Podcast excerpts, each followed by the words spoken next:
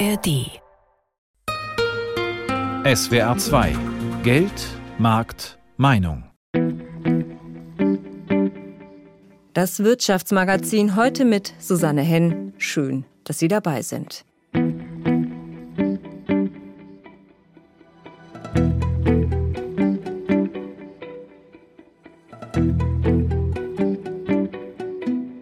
Preise für Lebensmittel in Deutschland sind im vergangenen Jahr insgesamt um über 20 Prozent gestiegen. Davon betroffen sind auch Obst und Gemüse. Das liegt nicht nur am russischen Angriff auf die Ukraine, sondern auch an Dürren weltweit und gestiegenen Energiekosten. Und während Spanien mit anhaltender Trockenheit kämpft, werden in Deutschland die Anbauflächen für bestimmte Obst- und Gemüsesorten immer kleiner. Hier sind die Kosten so hoch, dass viele Landwirte nicht mehr wettbewerbsfähig produzieren können. Denn die Deutschen achten beim Einkauf immer mehr auf den den Preis und Apps helfen ihnen dabei, auch alle Reste zu verwerten. Bald unbezahlbar, wohin gehen die Preise bei Obst und Gemüse? Darum geht es heute in Geld, Markt, Meinung.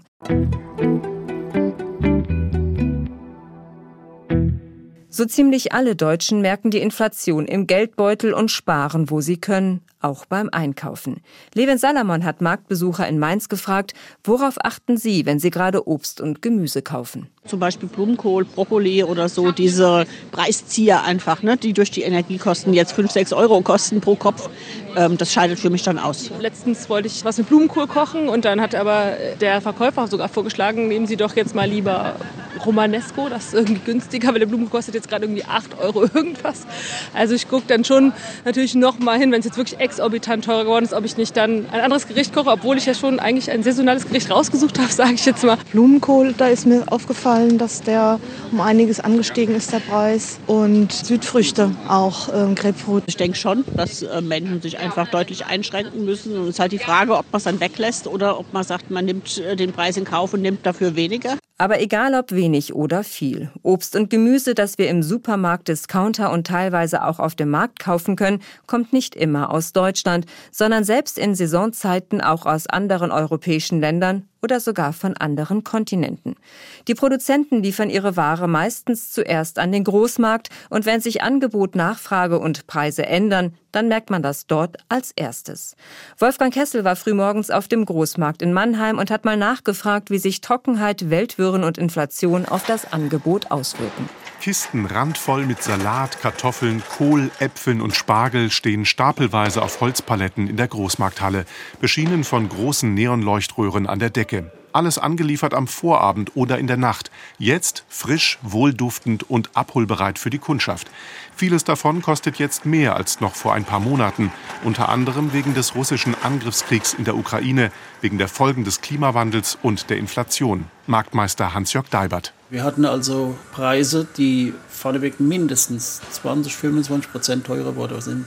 Das meiste war eigentlich gewesen Transportkosten. Dass halt eben durch diese Transportkosten halt eben auch der Preis vom Gemüse, vom Obst und so weiter halt eben erhöht wurde. Obst- und Gemüse-Großhändler Ralf Frei rangiert zwischen den unzähligen Kisten mit seinem gelben Gabelstapler, hält für das Gespräch mit dem Reporter kurz an. Ja, Obst und Gemüse seien in den vergangenen Wochen und Monaten auch bei ihm teurer geworden. Aber auf sein Geschäft habe sich das noch nicht spürbar ausgewirkt. Gibt es keine Einbuße bei uns. Die Ware ist teurer geworden ein wenig. Alle Löhne, Nebenkosten, Düngermittel, Sprit, das hat sich alles erhöht. Wie in jedem privaten Haushalt hat sich auch in der in der Erzeugung der Betriebe erhöht. Ja, das müssen wir dann weitergeben. Ralf Freis Lieferanten kommen aus aller Welt. Dementsprechend groß ist sein Angebot. Wir versuchen das ganze Jahr für unsere Kunden alles zu besorgen. Im Moment gerade verkaufen wir sehr gut Spargel, Erdbeeren, das sind immer die Schlager im Frühjahr, Radies, Buntzwiebel, alles was jetzt frisch kommt aus der Pfalz, sage ich mal, das geht schon besser.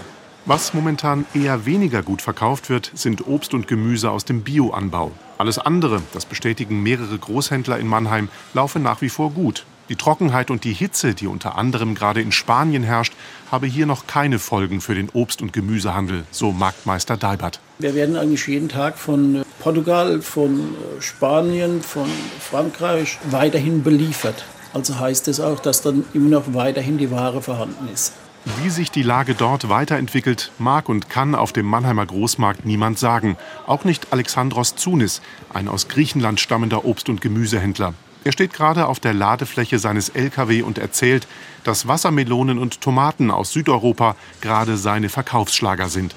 Aus Kostengründen hat er dagegen sein Angebot an exotischen Waren, wie zum Beispiel Avocados, Mangos und Papayas, etwas eingeschränkt. Natürlich kann man bestimmte Artikel nicht mehr in den Mengen kaufen, die man vorher hat kaufen können. Aber gegessen wird eigentlich immer. Wir machen uns da keinen Kopf dadurch. Also es, ist, es sind ein paar Artikel von zig Dutzende. Ne? Alexandros Zunis Geschäfte laufen gut, so wie bei seinem Kollegen Ralf Frei, trotz all der Krisen und Widrigkeiten. Sie sagen, sie würden jetzt auch nicht ihre Lieferanten oder Erzeuger wechseln, um eventuell billiger einzukaufen. Beispiel: Gurken aus Holland mögen zwar kostengünstiger produziert sein, aber, sagt Zunis, Sie müssen ja auch dann rechnen, dass Sie auch die Gurken aus Holland hierher fahren müssen. Wir bevorzugen natürlich deutsche Ware, ja, aber Manchmal achten die Kunden nicht darauf, ob das jetzt aus Holland ist oder aus Deutschland. Wir tun das, was halt unsere Kundschaft von uns äh, erwartet. Die Frage, die alle Kunden und Verbraucher in Deutschland gerade umtreibt, wann sinken die Preise für Obst und Gemüse wieder? Laut Marktmeister Deibert wird das bestenfalls dann der Fall sein, wenn die Spritpreise wieder oder noch mehr sinken. Für die Großhändler Zunis und Frei hat dagegen alles vorrangig mit Angebot und Nachfrage zu tun. Andere Faktoren spielten eher eine untergeordnete Rolle. Man kann es nicht pauschal sagen, es ist jetzt alles teurer geworden wegen dem Krieg oder es ist nicht billiger geworden wegen dem schönen Wetter. Lebenshaltungskosten sind im Allgemeinen teurer geworden. Aber das jetzt auf die Lebensmittel herabzubrechen, finde ich nicht okay. Auch wenn auf dem Mannheimer Großmarkt Regionalität eine wichtige Rolle spielt, im Kaufverhalten spiegelt sich das nicht immer wieder. Obwohl viele Deutsche sich eigentlich regionale Produkte wünschen, greifen sie in Inflationszeiten vermehrt zu günstigeren Waren aus dem Ausland. Was das für die Landwirte hier bedeutet, darüber habe ich mich vor der Sendung mit Hans Leha unterhalten. Er ist Geschäftsführer der Obst- und Gemüseabsatzgenossenschaft kurz OGA in Bruchsal. Herr Leha, die Spargel- und Erdbeersaison ist vor wenigen Wochen gestartet. Wie läuft's denn bisher? Wir sind bislang eigentlich recht zufrieden. Die Spargelsaison begann ja äh, Mitte März mit beheizten Flächen. Und jetzt mittlerweile haben wir eigentlich überall den Spargel in der Ernte. Die letzte Woche war alles ein bisschen knapp. Es war zu wenig Ware da. Die Nachfrage war sehr groß. Aber jetzt mit den äh, Temperaturen, denke ich, kommt ein bisschen mehr Menge und ich bin eigentlich ganz optimistisch für die nächsten Tage. Lassen sich für beides, also für Erdbeeren und Spargel, dann Preise erzielen, die sowohl für die Erzeuger als auch für die Kunden erfreulich sind? Also was die Preisbildung betrifft, haben wir natürlich jedes Jahr eine ganz neue Situation. Im Moment sind die Spargelpreise, denke ich, sind sie noch akzeptabel. Wir hatten im letzten Jahr allerdings eine Situation, bei dem die Spargelproduzenten die Ernte frühzeitig abgebrochen haben, weil einfach die Erlöse nicht mehr kostendeckend waren. Und insofern sind wir jedes Jahr in einer Situation, wo man einfach die Marktverhältnisse abwarten muss und dann entscheiden muss, ob man noch weiter ernten kann oder eben nicht. Also Sie meinen akzeptabel für die Erzeuger, aber auch akzeptabel für die Kunden? Also ich spreche jetzt natürlich als Erzeugervertreter für die Produktion. Wenn man aber draußen im Handel unterwegs ist, sieht man ja auch, wie der Spargel momentan verkauft wird. Und ich denke, im Moment sind die Spargelpreise auch für den Verbraucher akzeptabel. Ich habe gesehen, am Samstag haben die Leute sehr, sehr stark Spargel eingekauft. In der Reportage vom Mannheimer Großmarkt haben wir gerade gehört, dass die Händler dort Ware aus der Region bevorzugen. Ist das auch Ihre Erfahrung? Also wir haben natürlich immer den Vorteil, wenn wir deutsche Ware haben, wenn wir Ware aus der Region haben, dass die Kunden vorzugsweise diese Ware auch haben möchten. Aber wir haben auch die Erfahrung, dass oftmals die Herkunft bei vielen gar keine Rolle spielt. Hauptsache die Ware ist schön und sie ist preisgünstig. Und da kämpfen wir auch häufig mal mit Ware eben, die importiert wird. Betrifft das vor allem Supermärkte und Discounter? Also klar, der Lebensmitteleinzelhandel ist unser Hauptabnehmer und da wird natürlich auch global eingekauft. Und wir haben jetzt gerade die Situation, dass spanische Erdbeeren noch hier auf dem Markt sind. Wir haben jetzt die erste deutsche Ware seit circa 10, 14 Tagen. Und da sind wir natürlich darauf angewiesen, dass der Handel uns unterstützt jetzt mit der deutschen Ware. Und äh, da hoffen wir auch, dass viele Unternehmen umstellen von spanischen Erdbeeren auf deutsche Erdbeeren, weil sonst haben wir auch sehr bald ein Problem. Herr Leher, woran liegt das denn, dass jetzt zum Beispiel Erdbeeren aus Spanien häufig günstiger sind als die deutschen? Wir haben dort ganz andere Produktionsverhältnisse. Wenn ich hier nur an den Mindestlohn denke, wir haben jetzt bei uns seit dem Oktober letzten Jahres 12 Euro Mindestlohn. In Spanien oder in Osteuropa liegt er bei 4, 5 Euro. Das sind gravierende Unterschiede natürlich, die bei uns von den Kosten her zu Buche schlagen. Wir haben wesentlich höhere Standards, die wir einhalten müssen. Wir haben auch sehr viele Verbote im Bereich Pflanzenschutz oder Düngung, die es anderswo nicht gibt und wo bei uns die Produktion natürlich erschwert wird und in vielen Fällen sogar fast unmöglich gemacht wird. Das heißt, die Produktionskosten könnten irgendwann dafür sorgen, dass im Supermarkt regionales Obst und Gemüse verdrängt wird. Richtig. Also wir hatten im letzten Jahr schon, ich habe das Beispiel Spargel ja erwähnt, äh, die Situation, dass hier im ganzen Bundesgebiet viele große Spargelbetriebe mitten im Mai die Spargelernte eingestellt haben, weil die Kosten nicht mehr deckend waren. Und die Tendenz, die geht offensichtlich weiter weil die Kostensituation die ist ja momentan extrem für die Produzenten. Und wenn am Markt nicht diese Mehrkosten auch erzielt werden können, dann muss jeder Betrieb irgendwann mal sagen, es lohnt sich nicht mehr, ich höre auf. Was würden Sie sich denn von den Verbrauchern, also von uns wünschen? Gut, der Verbraucher ist natürlich preisgetrieben. Das muss man auch irgendwo akzeptieren in einer Situation, wo auch der Verbraucher natürlich mit höheren Kosten zu kämpfen hat. Aber ich sage mal, wer deutsche Ware haben möchte, und da spreche ich jetzt den Verbraucher an, aber auch den Handel, muss auch bereit sein, hier für die regionale Ware den Preis zu bezahlen, den der Produzent braucht. Und ich habe häufig schon erlebt, dass äh, Verbraucher sagen, ja, also ich würde auf jeden Fall für regionale Ware mehr bezahlen, aber dann im Einkaufswagen halt doch die günstigere ausländische Ware liegen haben. Und da muss man manchmal auch fragen, ob man sich nicht selbst irgendwas vormacht. Das war Hans Leher von der OGA in Bruchsal. Vielen Dank, Herr Leher. Ja, gerne.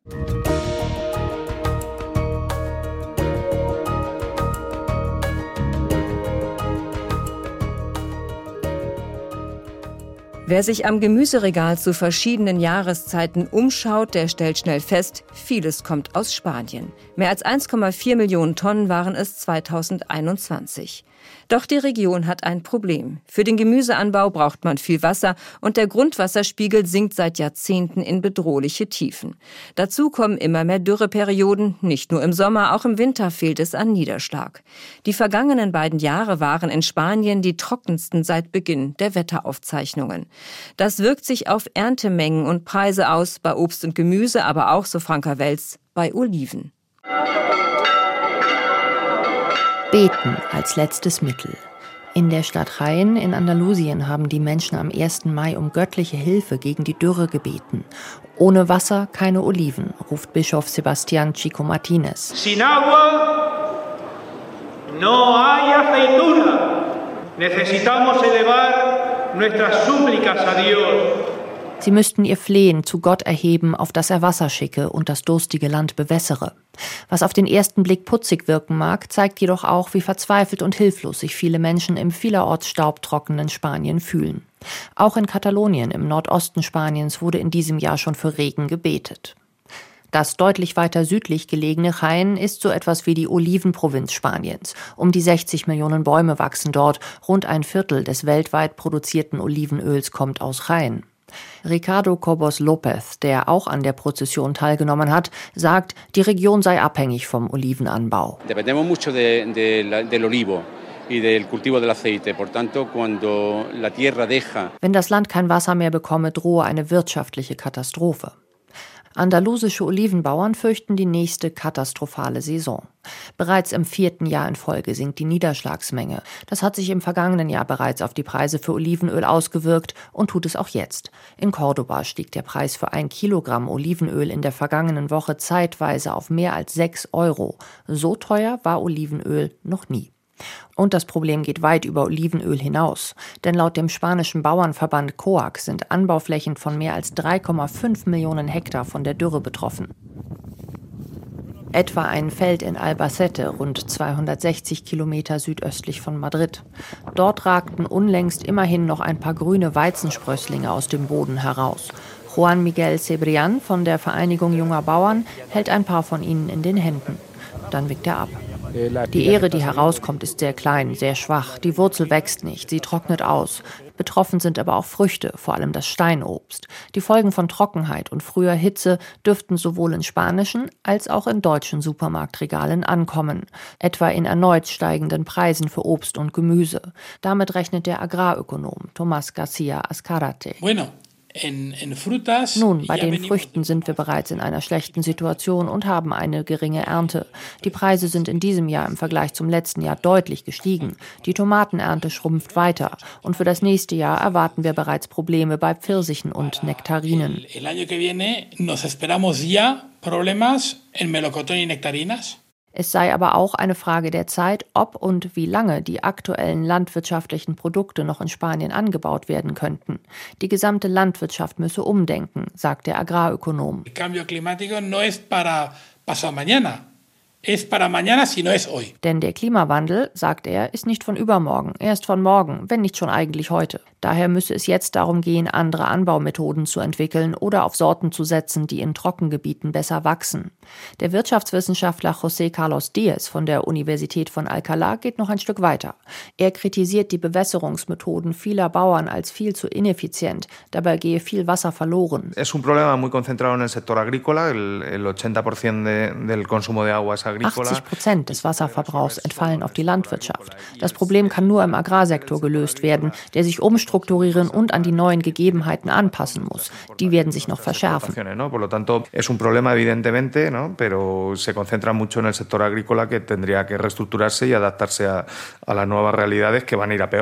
Laut spanischem Bauernverband reicht das Wasser vielerorts schon jetzt nicht für Mais, Sonnenblumen, Reis und Baumwolle. Und an der Küste bei Malaga haben Bauern mittlerweile begonnen, ihre durstigen Avocado-Plantagen zu roden. Das war eine Reportage von Franka Welz. Nicht nur die Landwirte in Spanien haben schwere Zeiten, auch ihre Kollegen in Deutschland, wir haben das ja eben im Gespräch mit Hans Leher gehört, kämpfen.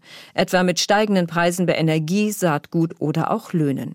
Mehrkosten, die sie oft nicht im vollen Umfang an die Kunden weitergeben können. Es sei denn, die Kunden zahlen freiwillig etwas mehr. Diesen Weg versucht Familie Lenz zu gehen. Sie baut in Niederhilbersheim in Rheinhessen Gemüse an und verkauft ihre Waren über Biokisten. Wolfgang Brauer hat sie besucht. Rund 40 Gemüsesorten bauen Susanne und Mathieu Lenz inzwischen an. Damit füllen sie jede Woche eine Gemüsekiste für ihre Abonnenten mit Karotte, Spitzkohl, Frühlingszwiebeln. Wir haben Schnittsalat, Blumenkohl, Knoblauch, Lauch. Tomaten, Paprika, Ah ja, Gurken, gut, später dann, ja. äh, Aubergine. Dieses Jahr versuchen wir noch ein paar Erdbeeren mit reinzubringen in die Kiste. Gerade kommt eine potenzielle Neukundin vorbei. Sie hat in einen halben Hektar großen Gemüsegarten beim Vorbeifahren entdeckt. Das hat mich interessiert, fand ich echt eine super Idee und dieses Rundumpaket. Also ich habe da noch tausend Fragen. Deshalb sind wir jetzt gerade eigentlich auch hier. Die Fragen beantwortet Susanne Lenz gerne. Vor zwei Jahren hat sie zusammen mit ihrem Mann ihr Hobby zum Beruf gemacht, weil sie wegen Corona und der Lockdowns nicht mehr in ihren ursprünglichen Berufen als Kosmetikerin und Hochzeitsfotograf arbeiten konnten. Wir haben so ein Monatsabo quasi, eine Probekiste. Das ist für einen Monat, also viermal hintereinander. Dürftest du dann probeweise kommen und das abholen. Und äh, wenn das geschmeckt hat und du damit zufrieden bist, kannst du dann deinen Vertrag abschließen danach. Der beinhaltet, dass von April bis Oktober jeden Donnerstag eine Gemüsekiste bei den Lenzens abgeholt werden kann. An ein Drittel der Kunden liefern die Gemüsebauern inzwischen auch aus. Im ersten Jahr hatten sie bereits 50 Abonnenten, voriges Jahr schon 85. 2023 wird die 100-Kundenschwelle angepeilt. Angebaut wird rein biologisch, mit allen Nachteilen, wie zum Beispiel Schädlingen, erklärt Mathieu Lenz. Wir haben immer auch ein bisschen mehr angepflanzt, dass die mitessen können. Letztes Jahr hatten wir natürlich einen extremen Wühlmausdruck. Der hat einiges weggefuttert. Dann ist die Petersilie halt ausgefallen. Gegen die Wühlmäuse das Ehepaar jetzt Greifvogelstangen im Gemüsegarten aufgebaut. Im Gegensatz zu herkömmlichen landwirtschaftlichen Betrieben beheizen die Lenzens ihre Gewächstunnel nicht. Es werden keine chemischen Schädlingsbekämpfungsmittel eingesetzt. Aber ein Kostentreiber macht ihnen Angst. Weil wir doch eine Preissteigerung bei den Jungpflanzen und auch beim Kompost und bei den Saatgut hatten von wirklich erschreckenderweise 20, 25 Prozent. Die will die Familie Lenz nicht pauschal an die Kunden weitergeben. Deshalb gibt es seit dieser Saison ein Solidarmodell. Und haben jetzt quasi einen Mindestbeitrag von 14 Euro und jeder kann geben, was er möchte, so viel wie er kann. Nach oben sind keine Grenzen für uns nicht gesetzt, natürlich, aber nein, Gott, es ist auch echt gut angenommen worden von den Abonnenten. Sind wir auch echt dankbar. Und so können die, die sich das nicht leisten können, jetzt 15 oder 16 Euro zu bezahlen für die Kiste, weiterhin für 14 Euro holen. Mehr als 18 Euro zahlen die Kunden aber nur selten. Ohnehin sind die 14 Euro schon eine Mischkalkulation. Da sind Kisten dabei, die haben dann einen Wert von 25 Euro und sind Kisten dabei, die haben vielleicht nur einen Wert von 12 oder von 10 Euro. Gerade am Anfang oder am Ende der Saison ist es noch nicht ganz so üppig oder auch noch nicht so teure Kulturen drin. Das Gärtner-Ehepaar hatte auch noch eine andere Möglichkeit überlegt, um ihre gestiegenen Kosten aufzufangen. Das wäre auch eine Option, den Preis sagen wir bleiben bei den 14 Euro und machen dafür ein bisschen weniger in die Kiste rein, auf jeden Fall. Wir haben jetzt immer fünf bis sieben Kulturen in der Kiste und wir könnten auch vier bis sechs draus machen. Würde vielleicht noch nicht mal so groß auffallen. Noch funktioniert das Solidarmodell, wie lange aber, das wissen Susanne und Mathieu Lenz nicht. Jetzt, wo Obst, Gemüse und auch so ziemlich alle anderen Lebensmittel teurer geworden sind, versuchen immer mehr Menschen, die Sachen, die sie gekauft haben, auch wirklich zu verwerten. Das Problem ist nur, viele wissen eigentlich nicht mehr, was man aus Resten leckeres kochen kann. Allerdings ist das im Zeitalter von Social Media nicht wirklich ein Problem. Etliche Apps warten nur darauf, beim Restekochen zu helfen und einige Influencer sind ebenfalls auf den Zug aufgesprungen.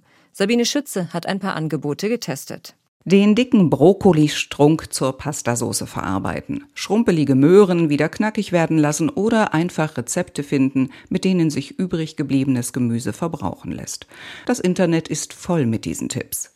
Wir müssten nie wieder Gemüse wegschmeißen. Und dann sind wir schon mitten im Thema Reste verarbeiten. Ganz viel Spaß mit dieser Aufbauch-Challenge. Gerichte mit höchstens fünf verschiedenen Zutaten kochen, das kann ich mir auf Instagram bei Kochen mit Astrid zeigen lassen. Die Influencerin aus Ludwigshafen erreicht damit mehr als 50.000 Follower. Gerade über meinen Instagram-Account kriege ich immer viele Nachrichten, dass sie immer Ideen und Tipps suchen, wie sie eben Gemüsereste oder Obstreste verwerten können um zum einen eben die Lebensmittelverschwendung gering zu halten, aber auch einfach Geld zu sparen. Die 32-jährige Mutter eines kleinen Sohnes ist berufstätig und hat wenig Zeit zum Kochen. Also muss es einfach, schnell und preiswert gehen. Da ja, findet man auf meinem Account mittlerweile auch über 400 Rezepte, wo es einfach mit wenig Zutaten möglich ist, Reste gut zu verwerten. Da gibt es auch ganz, ganz viele andere Accounts, die ähm, tolle Rezepte haben. Bei Astrid dominieren One-Pot-Gerichte, meist Gemüse mit Nudeln oder Reis kombiniert. Kocheinsteiger finden hier schnell was Passendes, indem sie einfach durch die geposteten Bilder scrollen. Bei Interesse anklicken und im hinterlegten Text steht das Rezept. Deutlich mehr Informationen zu Lebensmitteln wie Bärlauch oder Brot und natürlich auch Rezepte lassen sich auf einer Webseite unterbringen und genau deshalb nutzt sie der Kochschwabe, der eigentlich Jens heißt. Der 37-jährige Foodblogger hat rund 500 Rezepte online und legt Wert darauf, saisonale Zutaten zu verarbeiten. Ich finde bei der Resteverwertung auch immer wichtig, dass man Dinge, die es gerade sowieso en masse gibt, dass man damit was macht. Deshalb lassen sich seine Rezepte sogar nach dem Monat filtern, in dem der Kochschwabe die Gerichte gekocht hat. Und es gibt ein extra Suchformular für die Resteverwertung. Da kann man eintragen, ähm, welche Zutaten man übrig hat. Man kann aber auch sagen, okay, diese oder jene Zutat möchte ich unbedingt vermeiden, weil ich sie zum Beispiel gar nicht mag oder so. Und dann purzeln am Schluss Rezepte raus, die dazu passen zu dieser Suchanfrage. So ähnlich funktionieren auch die Apps, die bei der Resteverwertung helfen. Wer möglichst viele Rezepte mit bestimmten Zutaten sucht, sollte die App Reste Gourmet ausprobieren. Sie ist selbst eine Suchmaschine und überprüft rund 500.000 Rezepte, die im Internet stehen. Ob die gut sind oder eher nicht, muss ich zwar selbst entscheiden, dafür gibt es aber etliche Rezeptvorschläge. Ziemlich ähnlich funktioniert auch die App zu gut für die Tonne vom Ministerium für Ernährung und Landwirtschaft. Hier gefällt mir die Flexibilität der rund 600 Rezepte, die in Zusammenarbeit mit Ernährungswissenschaftlern erarbeitet worden sind. Denn in den Rezepten steht, welche Zutaten austauschbar sind. So lassen sich fehlende Zutaten prima durch vorhandene ersetzen. Ich selbst finde diese Rezeptvorschläge besser als so manch andere aufgeregte, konkrete Idee aus den sozialen Medien. Ab und zu bleiben bei mir Croissants vom Vortag liegen, die dann so ein bisschen hart und pappig werden. Und deswegen zeige ich euch heute eine coole Resteverwertung. Mit Reis mache ich immer ganz gerne so Reisplätzchen. So kannst du die Reste vom Kartoffelschälen ganz easy recyceln. Am besten einfach mal ausprobieren. Noch spüren wir die anhaltende Dürre in Spanien nicht wirklich an den Preisen für Obst und Gemüse, aber irgendwann wird sie sich bemerkbar machen. Und das wird dann nicht nur das Angebot im Supermarkt ändern, sondern es wird sich vielleicht auch rächen, dass immer mehr Landwirte in Deutschland ihre Anbauflächen wegen zu hoher Produktionskosten zurückgefahren haben. Aber etwas Gutes haben die gestiegenen Preise auch. Viele Menschen verwerten jetzt ihre Essensreste, das heißt, immer weniger landet im Müll. Und das war's für heute in Geld, Markt, Meinung. Bald unbezahlbar. Wohin gehen die Preise bei Obst und Gemüse? Ich bin Susanne Henn. Vielen Dank für Ihr Interesse.